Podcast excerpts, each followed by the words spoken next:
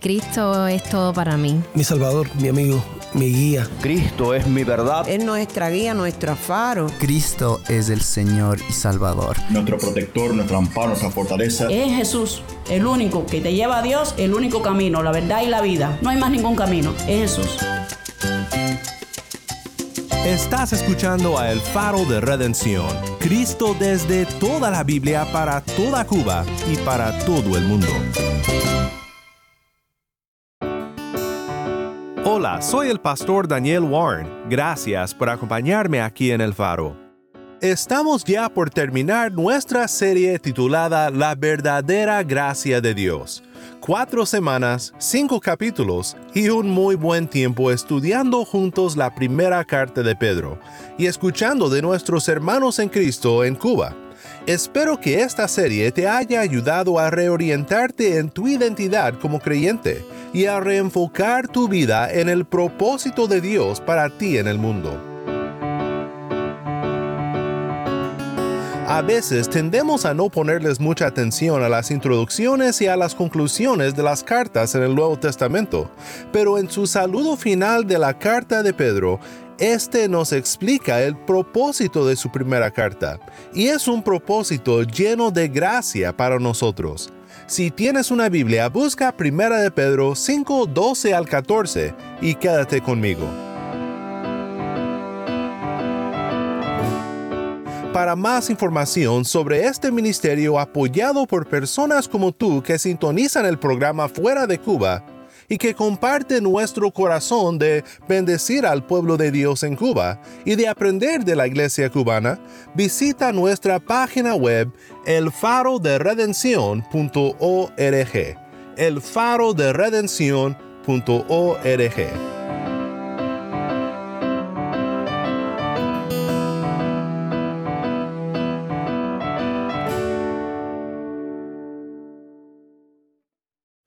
¿Alguna vez has escrito una carta a alguien o un correo electrónico y no sabías cómo comenzar? Estimado, querido, a quien corresponda. Pues según la costumbre antigua, Pedro saluda al final de su carta, y Pedro sabe exactamente lo que debe decir.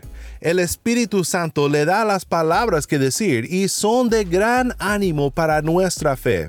Son palabras centradas en la gracia que necesitamos para seguir a Cristo en medio de nuestras pruebas. Escuchemos juntos ahora la lectura del pasaje. Por conducto de Silvano, nuestro fiel hermano, porque así lo considero, les he escrito brevemente, exhortando y testificando que esta es la verdadera gracia de Dios. Estén firmes en ella. La que está en Babilonia, elegida juntamente con ustedes, los saluda, y también mi hijo Marcos. Salúdense unos a otros con un beso de amor fraternal. Pase a todos ustedes que están en Cristo. Muchas gracias, Tai. Esto fue Primera de Pedro 5, 12 al 14.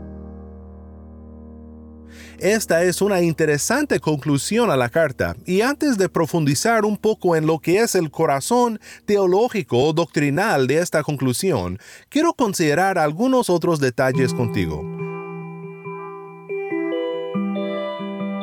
Primero, pensemos un poco en Silvano, en Marcos y en la que está en Babilonia. Para empezar, ¿quién era Silvano? Silvano, también llamado Silas en la Biblia, fue el acompañante de Pablo en muchos de sus viajes misioneros. Según Hechos 15:32, Silvano tenía el don de la profecía, y según Pedro aquí, era un fiel hermano, alguien en quien Pedro confiaba. Ahora, existe un gran debate sobre exactamente qué papel tuvo Silvano en esta carta. Algunos piensan que Silvano ha de haber ayudado a Pedro a escribir la carta. Otros piensan que solo fue quien entregó la carta a sus destinatarios. O ambas cosas pueden ser ciertas. No tenemos tiempo hoy para considerar todo esto, pero podemos acertar que Silvano era alguien de confianza, un hermano fiel, y que Pedro podría confiar en que no solo entregaría su carta, sino que también ayudaría a la iglesia primitiva a entender lo que había escrito. Pedro también menciona a Marcos. Marcos también es llamado Juan Marcos. Fue el mismo Juan Marcos que había causado división entre Bernabé y Pablo. Pablo no lo consideraba confiable, hasta después cuando Pablo pidió que viniera a él porque al parecer Juan Marcos había madurado y ahora sería de ayuda para él. Pedro tiene otra relación con Marcos, no simplemente como colega en el ministerio, sino como padre espiritual. Seguramente Pedro tenía mucho que ver con la madurez de Marcos, y aquí lo menciona como su hijo.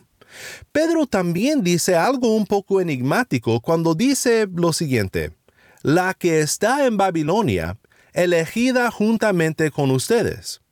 La gran mayoría de los comentaristas concuerdan que Babilonia es una referencia simbólica a la ciudad de Roma, pero hay diversas opiniones sobre si el simbolismo va más allá de eso. En el día de Pedro realmente ya no vivía en una comunidad judía ni cristiana en Babilonia, pero en los escritos de la antigüedad Babilonia llegó a ser un símbolo de Roma.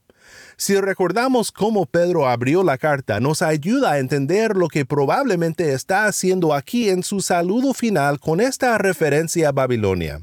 Dijo Pedro en la introducción, 1 de Pedro 1.1, a los expatriados o exiliados de la dispersión, elegidos. Esta referencia a la dispersión y al exilio, si recuerdas, tiene un componente físico y también espiritual. Pedro escribe a personas que por causa de la persecución vivían fuera de sus patrias natales, pero también usa este concepto como una definición de nuestro estado como creyentes en nuestro propio exilio. Somos peregrinos y forasteros aquí en la tierra porque aún no llegamos a casa. Nuestra patria está en el cielo. Es la presencia de Cristo que experimentaremos por siempre en el futuro.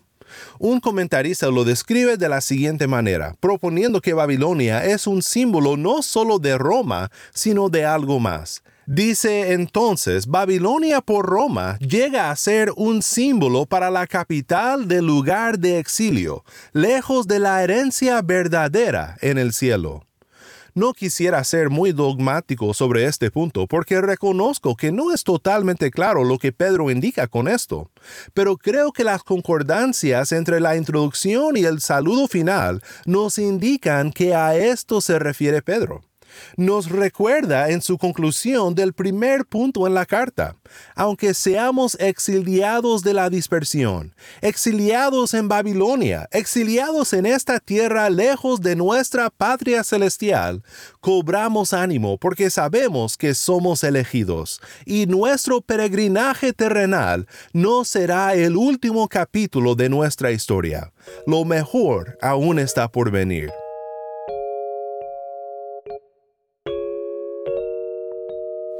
Bueno, la segunda cosa en la que quiero pensar contigo es la frase que considero como el corazón de la conclusión de esta carta.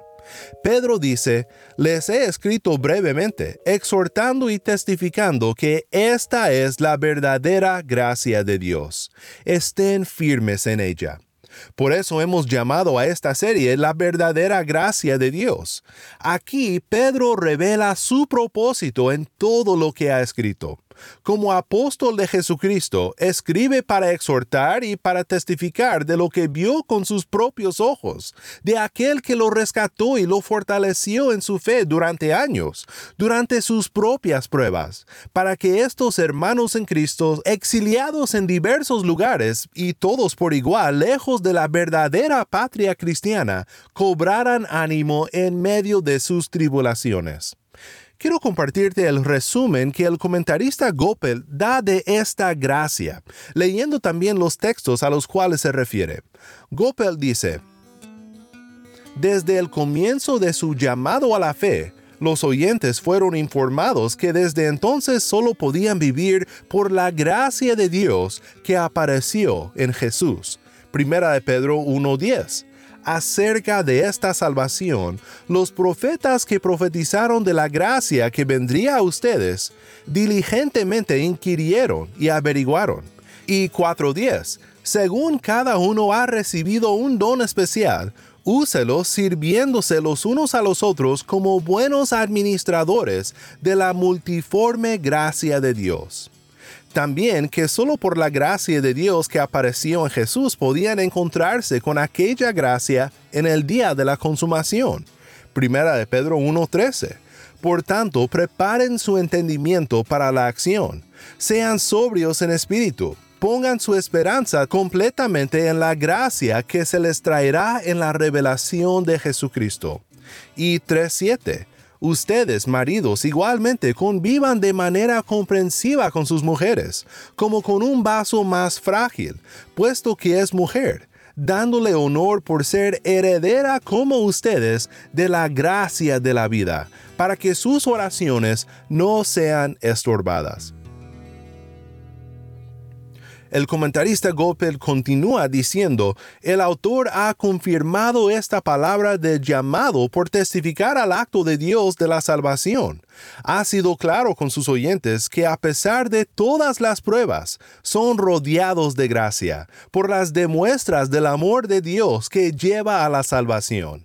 Primera de Pedro 5:10, y después de que hayan sufrido un poco de tiempo, el Dios de toda gracia, que los llamó a su gloria eterna en Cristo, Él mismo los perfeccionará, afirmará, fortalecerá y establecerá.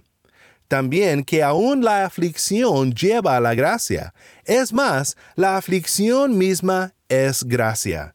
4.14 porque esto haya gracia, si por causa de la conciencia ante Dios alguien sobrelleva penalidades sufriendo injustamente. Gopel concluye diciendo, no ha sido el fanatiquismo religioso que les ha llevado a este contexto turbulento, sino la verdadera gracia de Dios, la cual lleva a la salvación. Este es un buenísimo resumen del lugar de la gracia en Primera de Pedro. Pedro exhorta a sus oyentes a muchas cosas en su carta, siempre basado en esta gracia. Y ahora ofrece su última exhortación al oyente. Estén firmes en ella, en la gracia verdadera. La exhortación de Pedro es de estar firmes en esta gracia y es interesante. La única manera de estar firmes en esta gracia es de reconocer que no tenemos el poder de hacerlo. Depende de la fe. Por fe en Cristo, fe en su obra consumada para nuestra redención, por fe en nuestro gran pastor que como cordero fue inmolado por nosotros. Así es como podemos estar firmes en esta gracia.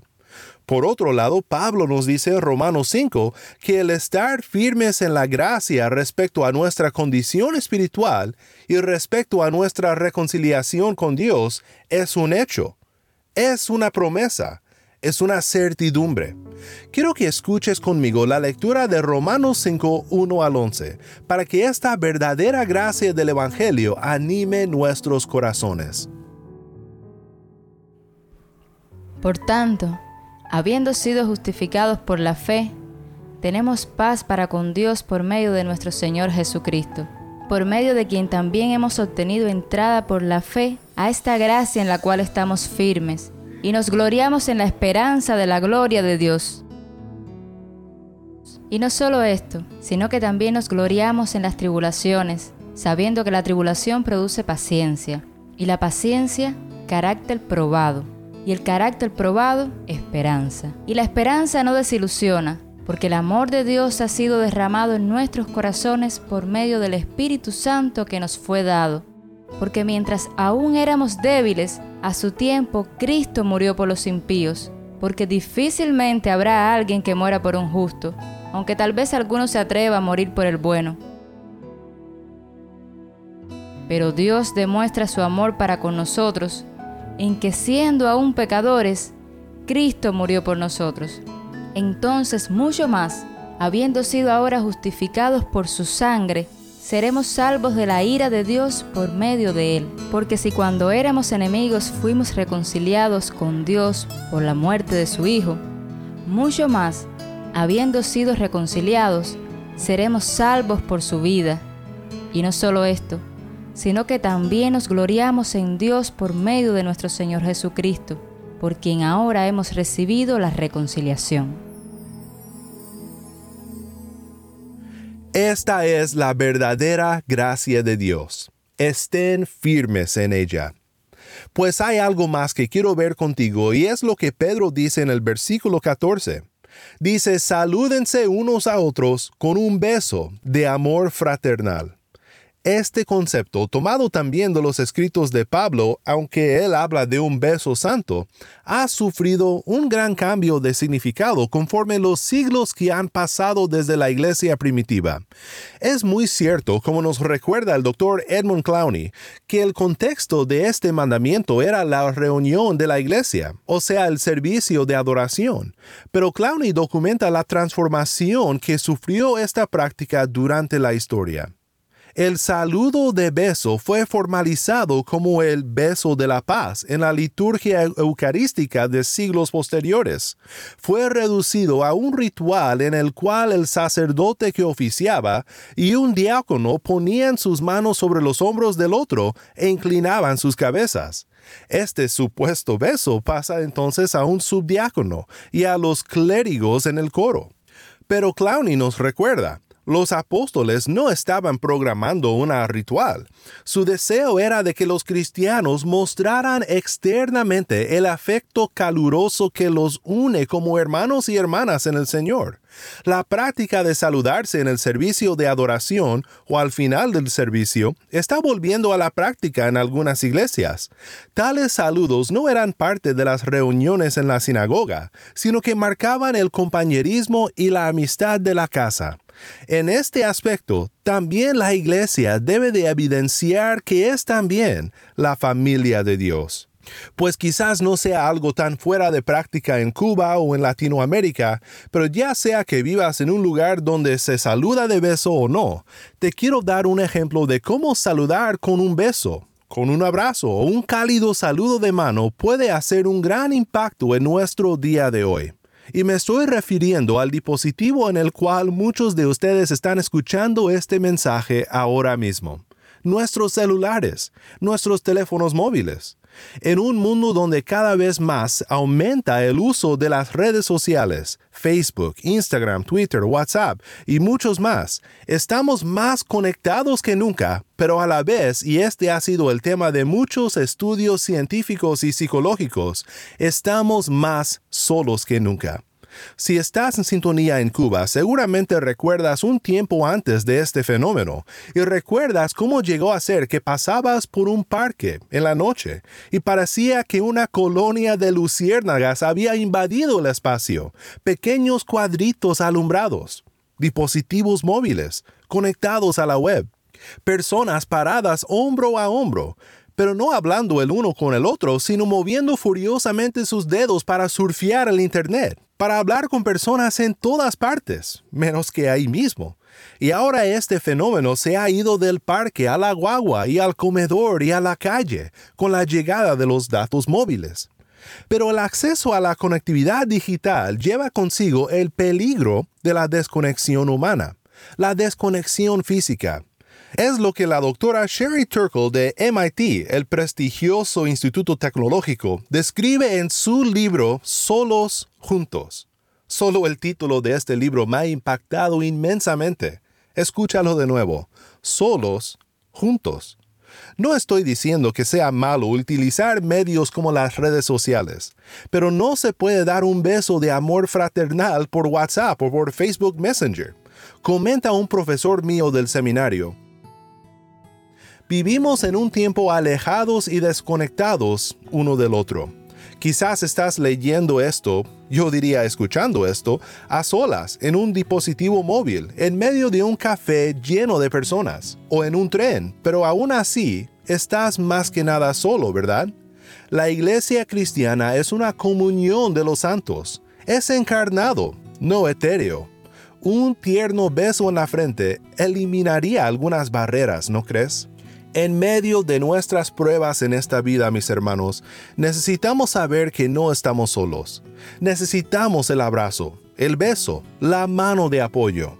Necesitamos unidad y amor fraternal, y es la gracia de Dios que nos une en este amor pues después de cuatro semanas estudiando juntos esta carta, el saludo final parece ser dirigido directamente a nosotros aquí en el faro. Pedro concluye con una bendición de Dios. Paz sea a todos ustedes que están en Cristo.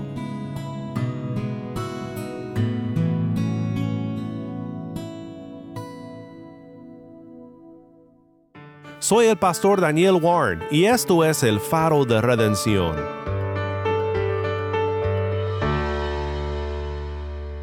El gran comentarista J. Ramsey Michaels reflexiona sobre la conclusión de Primera de Pedro y dice, tales cosas como cartas, saludos y besos no son simplemente cortesías o formalidades, por lo menos no en el mundo de este escritor.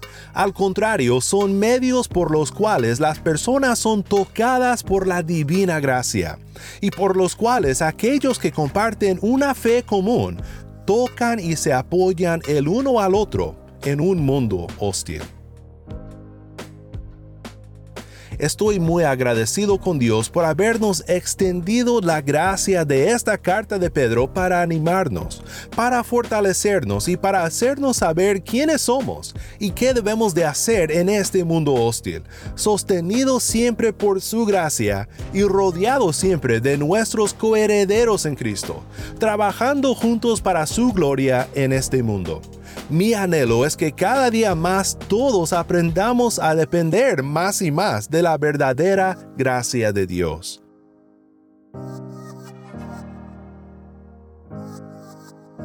Si estás escuchando el podcast y si este estudio en Primera de Pedro te ha parecido interesante y de beneficio para ti, compártelo con un amigo esta semana.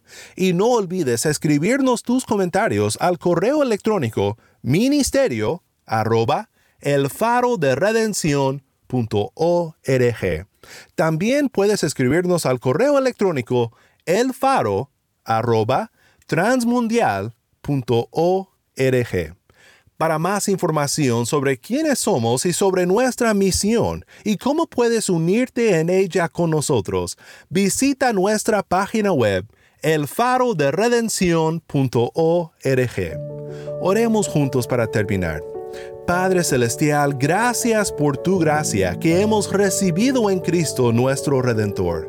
Gracias por hacernos firmes en ella y por llamarnos a seguir firmes en ella, con nuestros ojos siempre puestos en Cristo, aferrándonos a Él por la fe. Danos fuerza, Padre, para honrarte con nuestras vidas. Y para aquel que me está escuchando que aún no conoce la dicha de caminar en pos de ti, rescatado y esperanzado por tu gracia, abre también sus ojos, Dios mío, para que vea tu gloria en la faz de Cristo Jesús.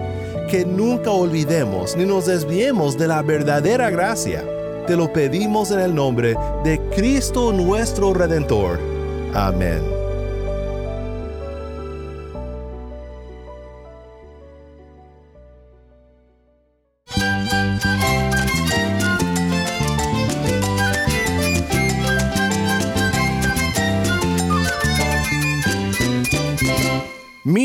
Daniel Warren y esto ha sido el faro de redención. Te invito a que me acompañes la próxima semana cuando, como siempre, anunciaremos las buenas nuevas de Cristo desde toda la Biblia para toda Cuba y para todo el mundo.